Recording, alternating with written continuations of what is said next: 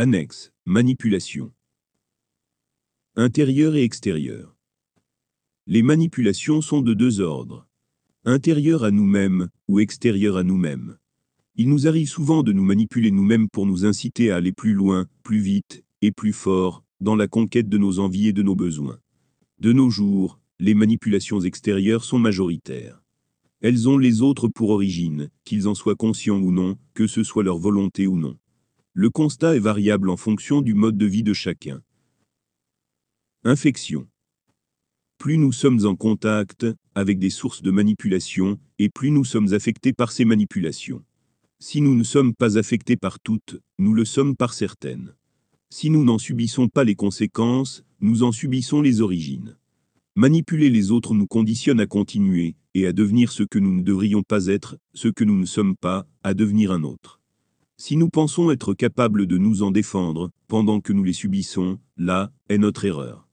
La seule réponse à la manipulation est le désengagement direct. Jouer avec son manipulateur, pour avoir compris qu'il tente de nous manipuler et le manipuler. S'habituer à manipuler les autres nous mène à manipuler les autres. S'il n'y avait qu'une seule source de manipulation, nous nous en défendrions, nous la refuserions. Savoir se défendre des manipulations ne signifie pas savoir esquiver celles qui nous visent. Savoir s'en défendre impose de les combattre toutes, tant celles qui nous ciblent que celles dirigées vers les autres. Ne pas se défendre de celles rattachées aux autres, c'est ne pas se défendre des manipulations de groupe, imperceptibles dans une observation individuelle. Se défendre de celles qui nous visent, alors que nous acceptons l'ensemble des manipulations, est la preuve que ces manipulations fonctionnent, et que nous ne sommes pas capables de nous en défendre. L'objectif premier des manipulations est leur existence, leur pérennité, et notre absence de combat contre leur existence. Le second objectif est de nous habituer à leur présence, pour passer de plus en plus inaperçus, pour devenir une banalité normale, et ne plus être reconnu comme une manipulation. Si une manipulation devient une norme banale, nous ne pouvons plus l'esquiver, nous supposons avoir esquivé toutes les manipulations, alors que nous les subissons encore. Les faux besoins. Le sujet des faux besoins est celui des publicités suggestives, du marketing devenu une science dans le contrôle des choix, des journaux d'opinion déguisés en journaux d'information, de la politique devenue un jeu de pouvoir, etc. Je ne dis pas que les envies orphelines sont à bannir, je dis qu'elles ne doivent pas être vendues comme des besoins, et que nous devons tous et chacun avoir la maîtrise pour nous-mêmes. Être soumis à des faux besoins est être soumis à ceux qui manipulent notre interprétation des faits. Observation. Les faux besoins sont le résultat de nos interprétations, et parfois celui de nos raisonnements. Notre perception du manque varie en fonction de nos interprétations, et sont parfois le résultat de nos raisonnements. Ce phénomène est dangereux. Dans un contexte sain, nous concevons la réalité en fonction de ce que nous observons. Ce que nous observons est soumis à notre interprétation. Notre conclusion sur nos besoins fait suite à l'interprétation de nos observations, et parfois nos raisonnements erronés, c'est-à-dire aux comparaisons de nos interprétations. Inverser le processus nous conduit vers un contexte malsain.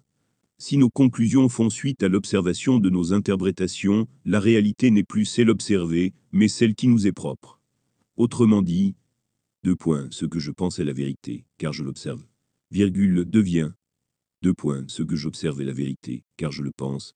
Je suppose inutile de développer le propos sur les risques que cela peut entraîner. Quelles que soient nos interprétations, la réalité ne change pas. L'observation de la réalité doit être prioritaire sur notre interprétation. Cela ne nous empêche pas de tenter d'interpréter ce que nous ne pouvons pas observer. Il conviendra de modifier notre interprétation dès lors qu'une observation contredit nos interprétations. Les observations contraires à nos interprétations sont très nombreuses et souvent confirmées par des analyses scientifiques indépendantes. Il convient aussi de vérifier le contraire, c'est-à-dire de vérifier les observations avec nos interprétations. Nos observations ne sont pas absolues. Les informations manquantes, celles qui se situent entre une observation absolue et notre observation propre, peuvent nous mener à des conclusions impropres au sujet observé. Raisonner en dehors de l'observation permet parfois de comprendre les informations manquantes. L'expérience de pensée sur la chute des corps est un bon exemple. Controverse manquée. Observation. Certaines expériences de pensée ont démontré que l'interprétation peut être plus vraie que l'observation. Cette inversion résulte uniquement du manque de point de vue sur l'observation. Je prendrai pour exemple la chute des corps. On observe deux corps de même volume tomber vers le sol. Le corps le plus léger tombe moins vite, alors que le corps le plus lourd tombe plus vite. Là est notre observation. Interprétation et raisonnement. L'interprétation des faits, ainsi que nos raisonnements, nous apporte une autre conclusion. L'ensemble des deux corps réunis par la ficelle est plus lourd que chacun des deux corps. L'ensemble ne tombe pourtant pas plus vite une fois attaché. Au contraire, le corps le plus lourd est ralenti par le corps le moins lourd. La réponse est simple. Ils tombent tous à la même vitesse, mais ils ne subissent pas la même résistance à l'air. Les plus lourds ont plus d'énergie, E égale mc puissance 2. C'est un peu comme ajouter du couple à un moteur. La résistance à l'air ralentit plus le plus léger que le plus lourd. Conclusion. Cette controverse n'invalide pas mon précédent propos. Elle ne rend pas l'interprétation plus juste ou plus réelle qu'une observation complète. Il s'agit encore une fois d'un problème d'interprétation. Nous avons interprété notre observation comme complète. Nous avons interprété notre observation comme contenant l'entièreté des éléments en interaction pour l'échelle de mesure utilisée. Si nous avions observé toutes les forces en présence, notre interprétation et notre observation auraient apporté une conclusion identique à l'expérience de pensée. L'interprétation permet de mettre en évidence les erreurs d'observation. Attention à ne pas confondre interprétation et conclusion. Démontrer un problème d'observation avec une expérience de pensée interprétative ne permet pas d'apporter une conclusion ferme. Il est nécessaire d'observer cette interprétation pour valider sa conclusion. Cette observation doit être directe, si nos outils le permettent, et indirecte uniquement, si nos outils ne le permettent pas. Une observation indirecte laissera toujours un doute applicable sur nos interprétations, aussi infime que soit ce doute.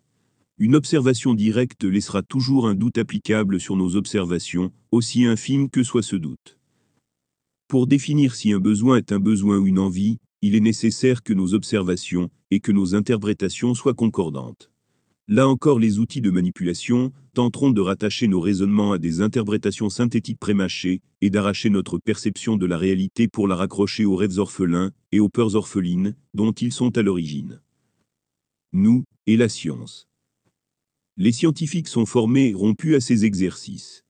Ils confrontent expériences de pensée et observation depuis des siècles pour faire face à la manipulation des faux résultats scientifiques. Bien trop occupés à défendre leur propre intérêt, rares sont ceux qui prennent le temps d'apprendre au peuple à s'en défendre.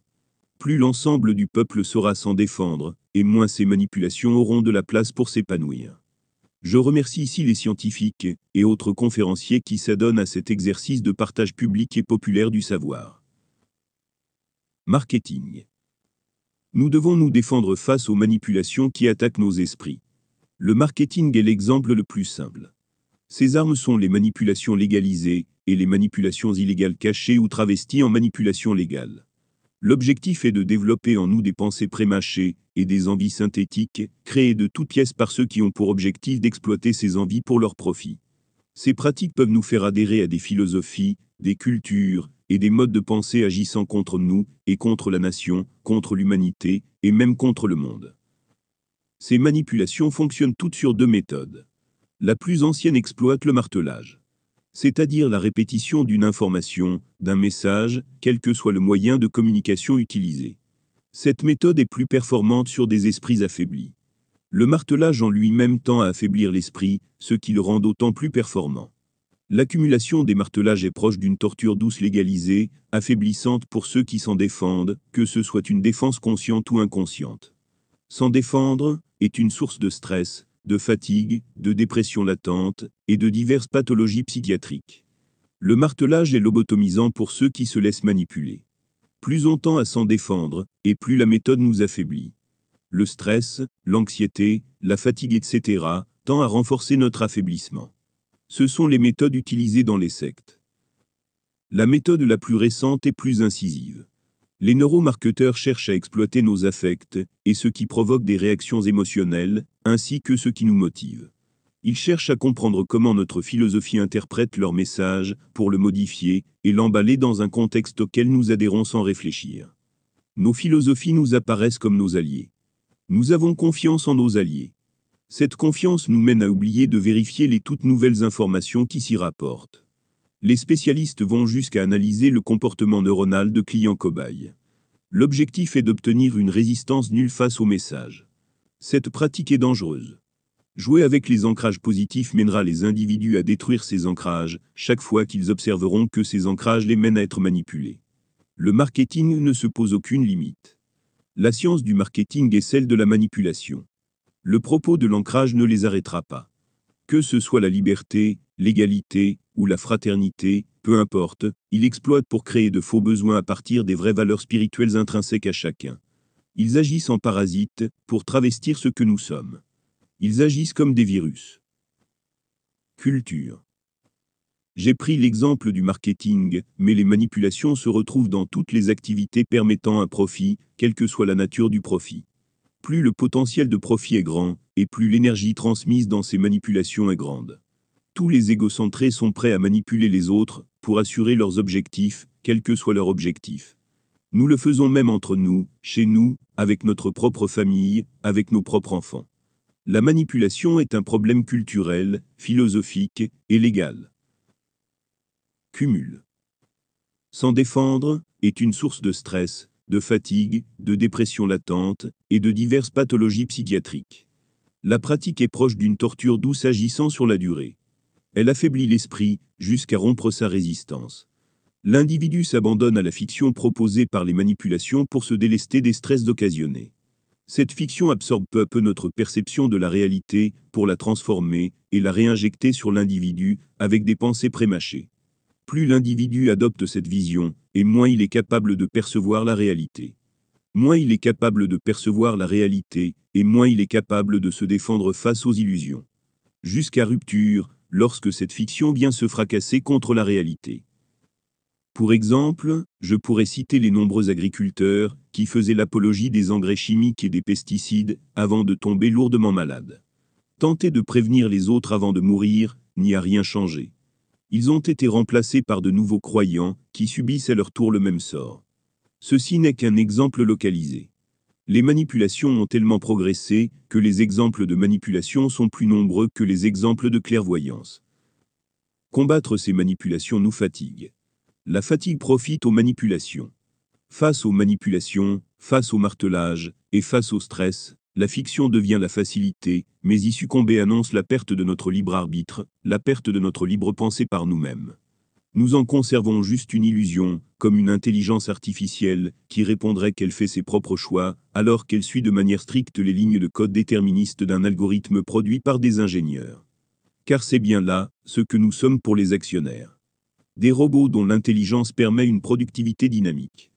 Les IA actuelles ne peuvent pas nous remplacer tant elles ne comprennent pas les ordres donnés, tant il est complexe de programmer des robots pour leur faire exécuter une tâche simple mais variable. Mais dans les dix prochaines années, les IA vont prendre un essor considérable. Il serait bon pour nous d'y penser. Les actionnaires y pensent déjà, toujours dans le sens de leur profit, toujours à nos dépens. Cible. Lorsque l'on observe le packaging d'un pot de yaourt, aussi insignifiant que cela puisse être, ce packaging a été étudié pour attirer certaines personnes en fonction de leur profil social et psychologique. La moindre faiblesse de notre part est une porte ouverte à la création des faux besoins. Par faiblesse j'entends les conséquences astreignantes du labeur, du stress, de la peur, etc. La fatigue est une clé dans les anciennes méthodes de manipulation. Elle est tout aussi profitable pour les méthodes modernes, mais les méthodes modernes fonctionnent aussi face à des individus en pleine capacité d'y faire face. Pour combattre les techniques modernes, il faut un bon niveau de connaissance à défaut d'un grand niveau de conscience, ainsi qu'une bonne dose d'expérience. Réalité. L'observation est prioritaire sur l'interprétation, même si l'interprétation peut nous permettre de trouver des erreurs dans nos observations. Nous ne devons jamais cesser d'interpréter. Nous ne sommes pas à l'abri d'une erreur, même lorsque nos interprétations actuelles confirment nos observations. Trouver une erreur dans nos observations suite à notre interprétation ne signifie pas que notre interprétation est plus juste que notre observation. Pour s'en assurer, il faut vérifier nos interprétations et nos observations. Sans vérifier nos interprétations, nous prenons le risque de vivre dans une réalité imaginaire. Dans ces conditions, lorsque vous direz emploi, certains comprendront esclave du capital, pendant que d'autres entendront élite, ou encore chômage, torture, ou communisme. Comment communiquer lorsque chaque individu donne un sens différent à chaque mot prononcé? Jouer avec les interprétations des individus, jusqu'à inverser leur sens du raisonnement logique, peut avoir des conséquences catastrophiques pour ces individus et pour les nations. Les nations sont des regroupements d'individus. Que ce soit au sujet des envies et des besoins, ou sur tout autre sujet, la manipulation des individus doit devenir illégale et doit être combattue avec fermeté, mais sans excès. Pour le sujet des besoins, il est important que chacun fasse une observation brute et réaliste de ses besoins pour ne pas devenir un robot programmé qui s'éloignerait du bonheur à mesure qu'il transforme des envies synthétiques en besoins. La publicité, sous toutes ses formes, est l'un des acteurs principaux dans cette manipulation. Vient ensuite la propagande, puis les opinions politiques déguisées en informations médiatiques. Et enfin les manipulations contextuelles capables de modifier notre vision d'ensemble. Il en existe d'autres j'ai listé celles qui m'apparaissent majeures à l'instant où j'écris ce paragraphe. Occultation pratique. Le marketing tente de nous faire accepter une interprétation prémâchée de la réalité avant de l'observer. Il arrive fréquemment que l'interprétation soit impossible avant l'observation. Dans ce cas, les manipulations ciblent nos observations, de sorte à ce que ces observations révèlent uniquement les données utiles aux manipulations, tout en occultant les points qui pourraient objectivement, ou subjectivement, ouvrir la conscience des individus sur la réalité qui les entoure. Esquiver les limites. Plus généralement, le marketing exploite toutes les manipulations à sa portée, sans se limiter. Les multinationales exploitent les lois des différentes nations pour mener leurs études et leurs expériences, avec aussi peu de contraintes que possible. Il se pourrait même que certaines entreprises officient dans les eaux internationales pour mener les expériences qui seraient illégales sur l'ensemble des territoires légalisés. Manipulation bénéfique. Peut-on parler de manipulation si cette dernière est bénéfique? Si la manipulation a pour objectif de nous extraire d'une illusion néfaste Si elle a pour résultat de nous sauver d'actes malveillants Ou encore, si elle a pour rôle de nous ouvrir à une réalité commune, qui aurait pour objectif de nous libérer des manipulations Il faut différencier la méthode de la finalité. Si la méthode peut être immorale, son résultat peut être bénéfique. Attention, je ne dis pas qu'une méthode néfaste peut être bénéfique. Tuer une personne pour en sauver mille est néfaste à la personne qui est tuée. Le bénéfice doit être au profit de celui qui subit la manipulation. Je ne saurais pas répondre objectivement à cette question. Je manque de connaissances sur les conséquences de possibles manipulations positives. Je suppose uniquement que si la conséquence est bénéfique, libératoire, et qu'elle permet de limiter les manipulations à venir, alors il se pourrait qu'une manipulation de ce type soit positive. Sous réserve que l'individu manipulé soit informé de cette manipulation et qu'il en soit libéré dès que la finalité est atteinte. Sous réserve que la manipulation ne persévère pas si elle n'est pas efficace. Il convient de s'assurer que le seul profit est la finalité bénéfique pour l'individu manipulé. Je citerai pour exemple le désendoctrinement des personnes ayant subi ce que l'on nomme un lavage de cerveau sous réserve de ne pas appliquer un nouvel endoctrinement. Sortir d'une manipulation pour entrer dans une autre n'est pas libératoire. Si le nouvel endoctrinement est moins néfaste, les manipulations successives le sont. Dans tous les cas, les manipulations bénéfiques sont une porte ouverte aux manipulations en tout genre. Comme toujours les plus néfastes chercheront toujours à se faire passer pour les meilleurs, alors que les meilleurs douteront toujours du bénéfice qu'ils apportent aux autres. Conclusion. Si les outils de manipulation sont utilisés pour nous apporter une perception vraie de ce qui n'est pas observable, alors il se pourrait qu'elles puissent être bénéfiques. Aussi exploitables que les manipulations puissent être, et aussi bénéfiques que puisse être leur résultat, il est préférable d'utiliser des outils non manipulatoires, si nous en avons la possibilité. Nous devons privilégier les recherches saines, celles qui ne vont pas dans le sens des manipulations. C'est-à-dire celles qui ne forcent pas l'esprit à adhérer à un point de vue qui ne serait pas objectivement le sien. Je ne dis pas qu'il est mal d'exposer son point de vue pour tenter de convaincre. Je dis que ce doit être fait avec des arguments objectifs, avec des raisonnements logiques, avec des études aussi complètes que possible, et avec des preuves impartiales. Je dis que les outils et les méthodes ne doivent pas être manipulatoires pour que les résultats soient acceptables. Si l'objectif est la domination des autres, ou si la finalité est l'égocentrisme, alors toute action, manipulation ou non, doit être maîtrisée et réprimée. Nous devons apprendre à nous maîtriser, de nous-mêmes, sans recours aux manipulations. Recourir aux manipulations est un risque majeur de voir apparaître des comportements dangereux, dès lors que ces manipulations sont rompues, ou dès lors que nous ne pouvons plus vivre sans. Ces mots peuvent paraître forts pour des individus qui souhaitent uniquement vendre un maximum de barres chocolatées. Cette réalité est pourtant présente. Manipuler autrui pour son profit est agir en mal, puisque néfaste pour cet autrui. Agir en mal est être mauvais. Agir en mal, et accepter la réciprocité est être sataniste. Agir en mal, et refuser la réciprocité est être démoniaque. Conséquence. Manipuler un peuple l'entraîne vers la schizophrénie. Le peuple devient incapable de comprendre la réalité du monde dans lequel il vit. Il peut facilement accepter les moindres théories du complot comme la réalité, sans y voir les incohérences observables. Les individus viennent à changer d'avis sur des notions fragiles ou fragilisées. Des pensées abstraites, fondamentalement incohérentes, peuvent leur apparaître comme un nouveau guide.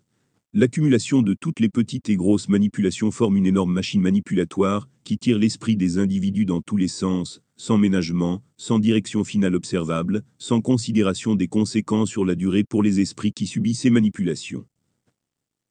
Choix propre. Les seuls faux besoins acceptables, sans être recommandés, sont les envies orphelines ayant pour objet des plaisirs naturels, celles créées indépendamment de toute manipulation extérieure. Je ne dis pas qu'il ne faut pas succomber à ces envies, ou qu'il ne faut pas profiter des plaisirs. Je dis encore moins qu'il ne faut pas pratiquer de loisirs. Je dis qu'il faut savoir reconnaître un choix personnel d'une manipulation, et un besoin d'une envie orpheline. Je dis qu'il faut connaître la réalité, et se connaître soi-même, pour faire les choix qui mènent au bonheur sans nous priver des plaisirs.